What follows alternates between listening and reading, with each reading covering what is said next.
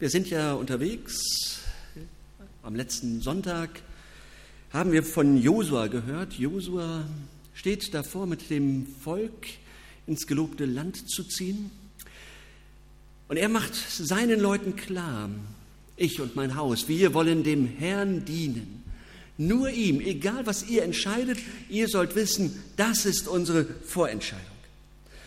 Und nun sind sie vor dem gelobten Land, ziehen hinein, wollen es einnehmen, sollen es einnehmen. Und nun erleben sie, da sind ja noch Leute da. Da sind noch äh, Völker, die das Land in Besitz haben. Sechs Völker, die Widerstand leisten. Nach Josua wurde das Volk durch die sogenannten Richter geführt. Wir haben es gerade gehört, militärische und auch zivile Anführer während dieser Übergangszeit, in der Israel als Nation nur also ein loser Zusammenhang war. 14 Richter werden uns beschrieben zwischen Josua und Samuel. Und das ist dann schon interessant, wenn man sich die einzelnen Richter anguckt. Über den einen Richter, der, ich glaube, vier Jahre gewirkt hat, braucht die Bibel äh, zwei Verse. Zwei Verse. Und für Simson braucht die Bibel vier Kapitel, richtig lange Kapitel. Warum wird von diesem fragwürdigen Mann so ausführlich berichtet? Da wären andere viel, viel besser geeignet als leuchtendes Vorbild. Und außerdem hätte ich es viel, viel einfacher mit der Predigt heute. Wenn da von einem der das wohlgeordnet alles mach, gemacht hat. Aber nein. So sagt äh, er zum Beispiel, so wie sie mir getan haben, so will ich ihnen auch wieder tun. Nicht nur im Alten Testament, nicht nur im Neuen, sondern auch im Alten Testament, da heißt es, wie einer mir tut, so will ich ihm auch tun. Er will, also sprich nicht, sprich nicht, wie einer mir tut, so will ich ihm auch tun und einem jeglichen sein Tun vergelten. Und der Simson bindet Füchse aneinander, um eine Fackel dazwischen zu klemmen. Und dann rennen die los, ja, damit er alles Mögliche verbrennt. Heutzutage, jeder Tierschutzverein würde Sturm gegen den laufen. Und bei seinen Frauengeschichten, da hat er eine unverkennbare Schieflage. Zuerst heiratet er eine Heiden, dann geht er zu einer Prostituierten und schließlich erweist er sich als sehr unbedarft, als er die durchtriebene Delilah äh, äh, für sich gewinnen möchte. Also Simson, der Richter. Und die gute Nachricht steckt heute in einer bösen Geschichte. Und sie spielt vor ungefähr 3000 Jahren. Und zwar im Gazastreifen. Die Geschichte von Simson beginnt mit einem Ehepaar, das sich so sehr sehnt, ein Kind zu bekommen. Eines Tages sind sie sprachlos vor Glück.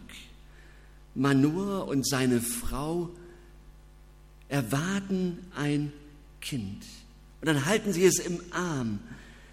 Simson nennen sie ihn, Shimshon, eine Verniedlichungsform von Sonne, also Simson bedeutet Sonnenscheinchen.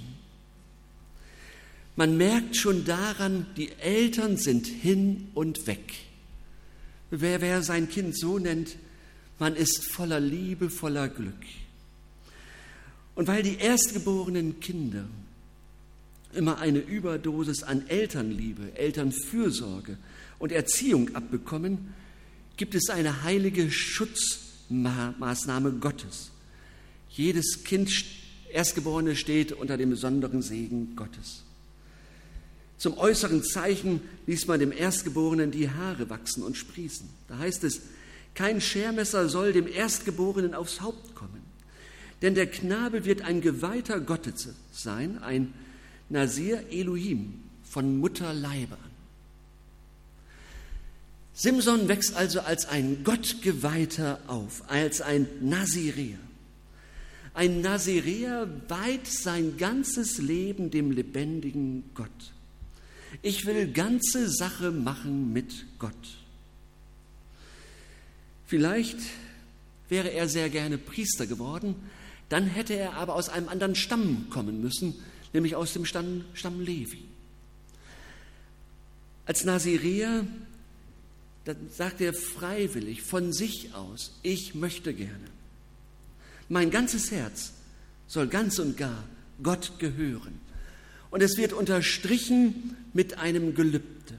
Und dieses Gelübde hat drei Dinge als Hintergrund. Er lässt sich seine Haare, er lässt seine Haare wachsen.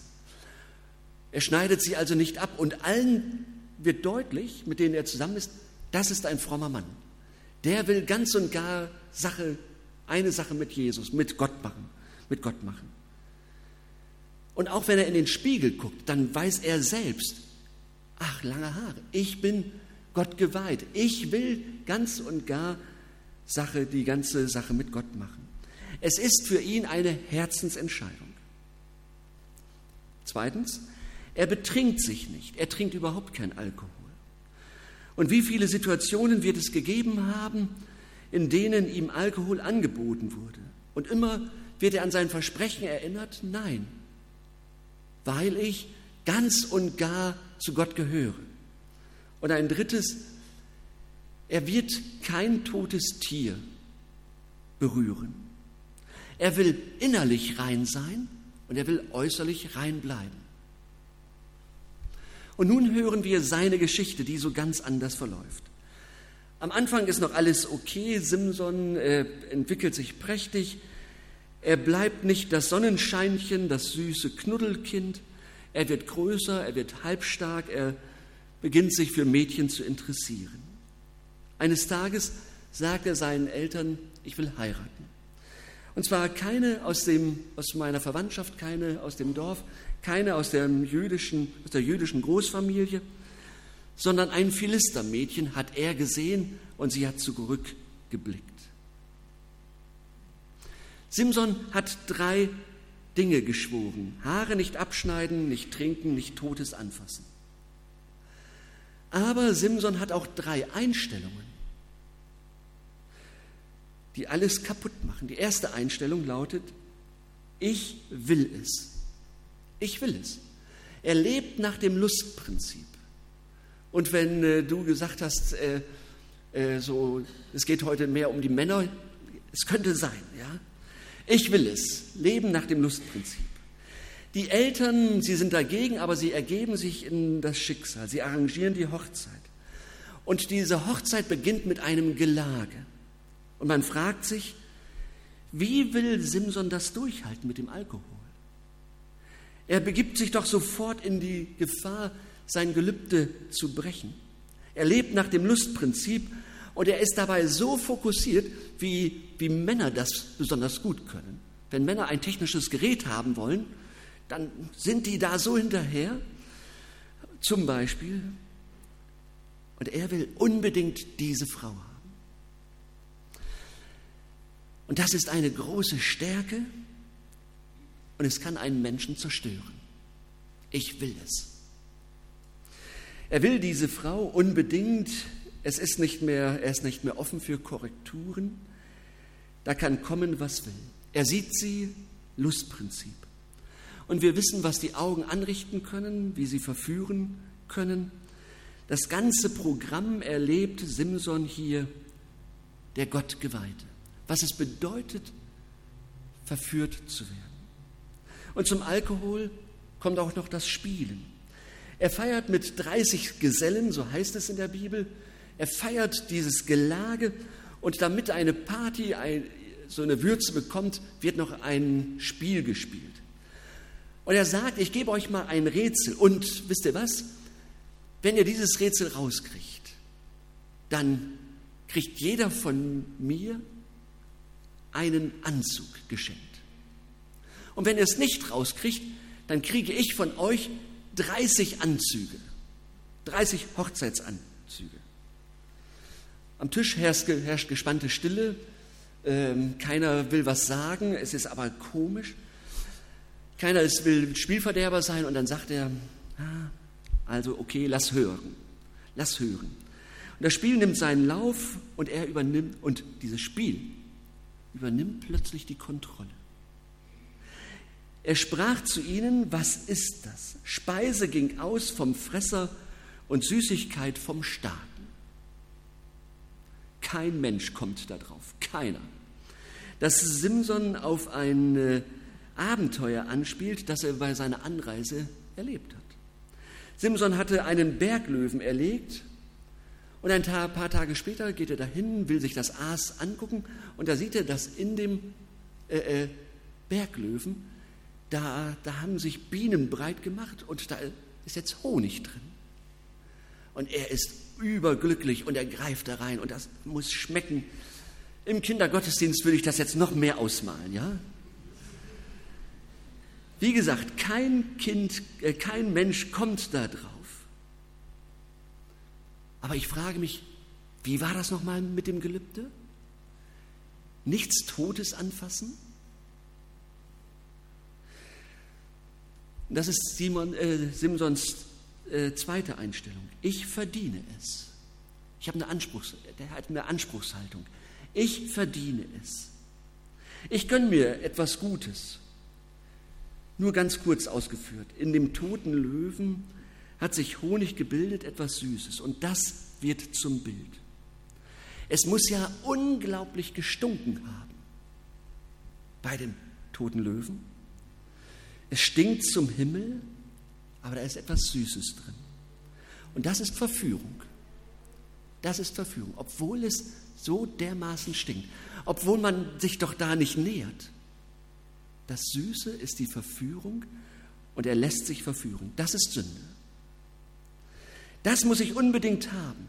Egal welche Grenzen es gibt, welche Grenzen ich mir mal gesetzt habe, das ist so schön. Das muss ich haben. Obwohl ich weiß, das macht mich kaputt. Ich muss es haben. Vielleicht hätte Simson die Predigt vom letzten Sonntag doch hören sollen. Da ging es ja um Entscheidungen und um Vorentscheidungen.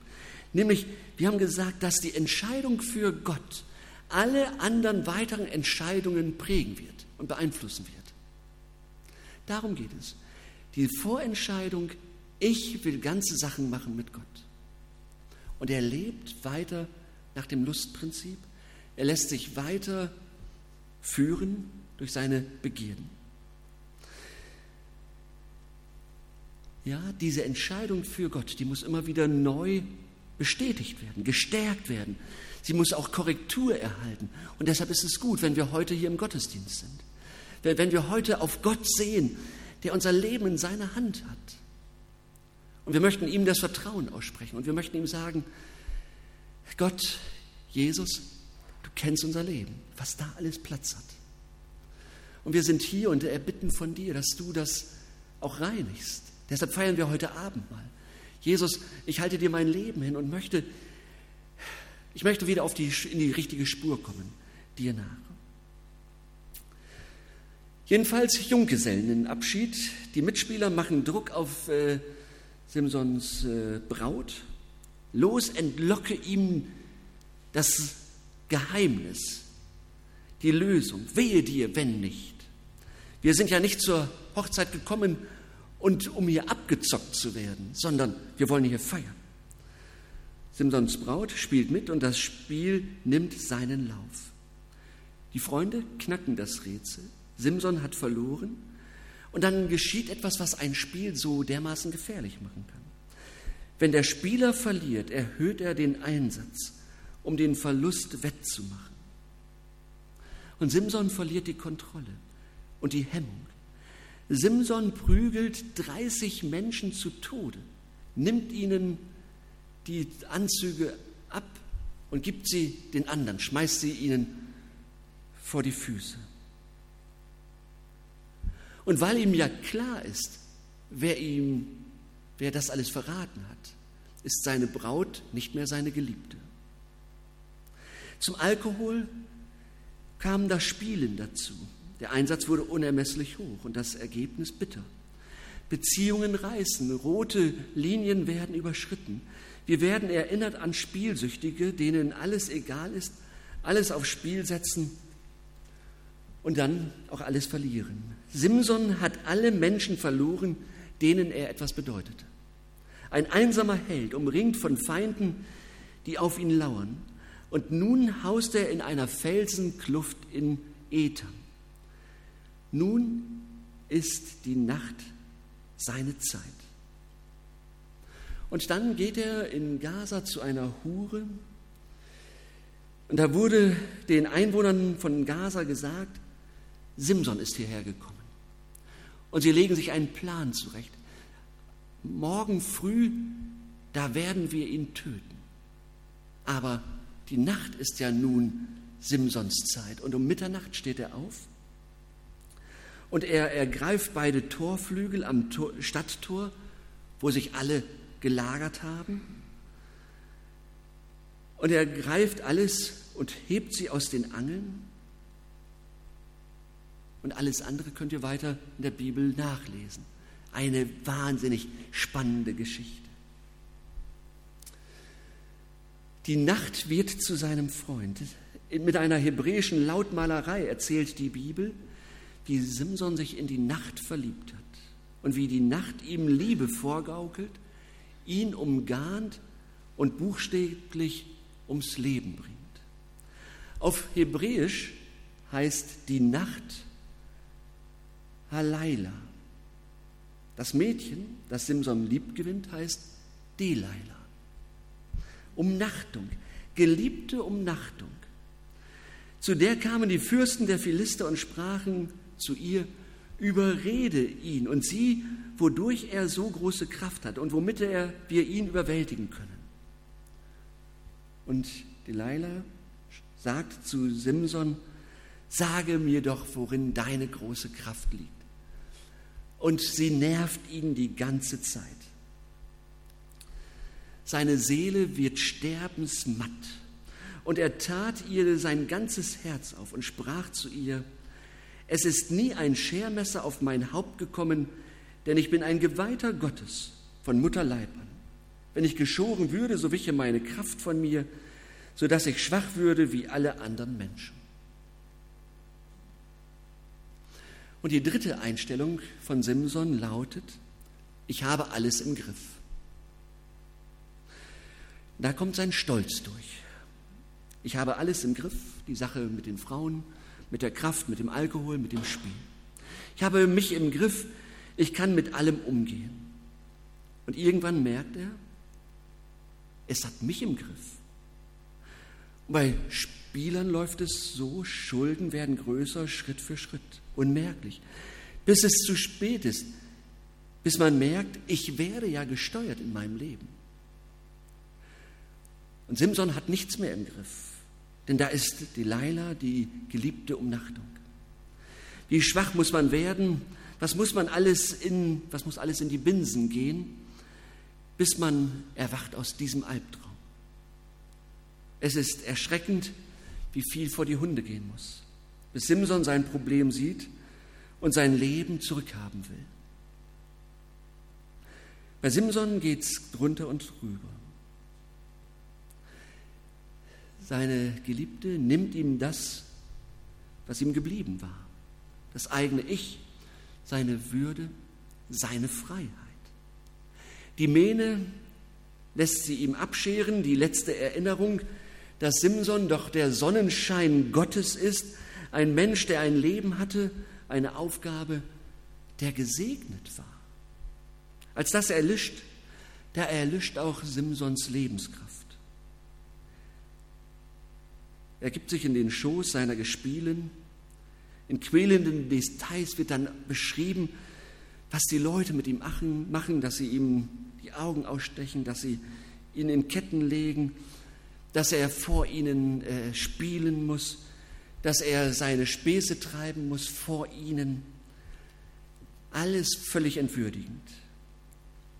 Wir merken, Simson muss erst blind werden, bevor er merkt, wie es um ihn steht.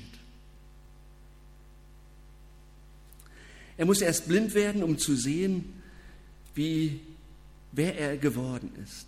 Und bis er sagt, das will ich nicht mehr. Und sein Befreiungsschlag ist ein heroischer Untergang mit Mann und Maus. Er lässt die tragenden Säulen des Daches äh, äh zusammenbrechen, er stürzt sie um, dort wo seine Quälgeister versammelt sind. Simson umfasst alles und reißt es an und reißt 3000 Menschen mit in den Tod. Simson stirbt, indem er das Dach über seinem Albtraum einstürzen lässt. So wollte er nicht mehr sein. Das muss beerdigt werden. Mitten in der Simson-Tragödie stehen aber zwei Verse. Wie gut, wie gut. Ich hätte sonst nicht gewusst, was ich sonst hätte sagen können. Zwei Verse noch aus der hellen Welt. Einmal, klingt vielleicht banal, aber das Haar seines Hauptes fing wieder an zu wachsen. Ja? Als die Not am größten ist, wächst das Rettende. Im Bild der sich wieder wachsenden Haare meldet sich Simsons altes Leben, genauer gesagt die Lebenslust, und er erinnert sich wieder an den, der ihn auserwählt hat. Und aus dieser Erinnerung wächst wieder innere Kraft und Entschlossenheit und Mut. Und er bekommt wieder den Blick auf den lebendigen Gott. Woher ich das weiß? Es wird beschrieben, Simson betet. Nach langer Zeit, nach langer Zeit betet er wieder zu seinem Gott. Herr, Herr, denke an mich und gib mir Kraft, Gott noch dies eine Mal. Ja, er wird wieder erinnert an den Gott, der einen Anfang mit ihm gemacht hat. Und jetzt ist das das Spannende, der ihn niemals aufgegeben hat. Ein Leben, das doch irgendwie vor die Hunde gegangen ist. Ein Leben, das in die Brüche gegangen ist. Ein Leben, da schlagen wir die Hände über dem Kopf zusammen. Und dann, wir schlagen die Hände nochmal über dem Kopf zusammen, wenn wir im Hebräerbrief lesen, dass Simson zum Glaubenshelden, als Glaubensheld beschrieben wird der, es gäbe noch so viel bessere. Gott hat ihn niemals aufgegeben. Bei Gott gibt es keine hoffnungslosen Fälle. Was kann das für uns heißen? Wenn wir sagen, ich will es und leben nach dem Lustprinzip. Wenn wir sagen, mir steht es zu. Ich habe so eine Anspruchshaltung. Ich sage, ich habe alles im Griff dann werden wir merken, dass diese Sätze uns kaputt machen. Die machen uns kaputt. Aber die Abhängigkeit von Gott, die macht uns frei. Die Abhängigkeit von Gott macht uns frei. Vielleicht ähm, sagt der eine, das ist mir was Neues. Das mit der Verführung. Da stinkt alles, aber das Süße, das will ich haben dann hört das heute und fangt wieder neu an mit Gott. Wir brauchen Gott an unserer Seite. Vielleicht haben manche gemerkt, oh, im geistlichen Leben, da gibt es Gegenwind. Ja, deshalb brauchen wir Gott an unserer Seite. Wissen wir eigentlich, wie groß die Kraft des Gebetes ist? Wissen wir eigentlich, was der Segen Gottes in unserem Leben bewirkt, den Gott nicht wegnimmt, sondern der weiter wirkt? Gebt nicht auf, könnte man sagen, weil Gott euch nicht aufgegeben hat. Gott hat einen guten Weg mit euch. Bleibt bei ihm. Wenn wir das vergessen haben sollten, wir feiern heute Abend mal. Vielleicht sagt ihr für euch ganz bewusst, ab heute möchte ich wieder ganze Sache mit Gott machen. Amen.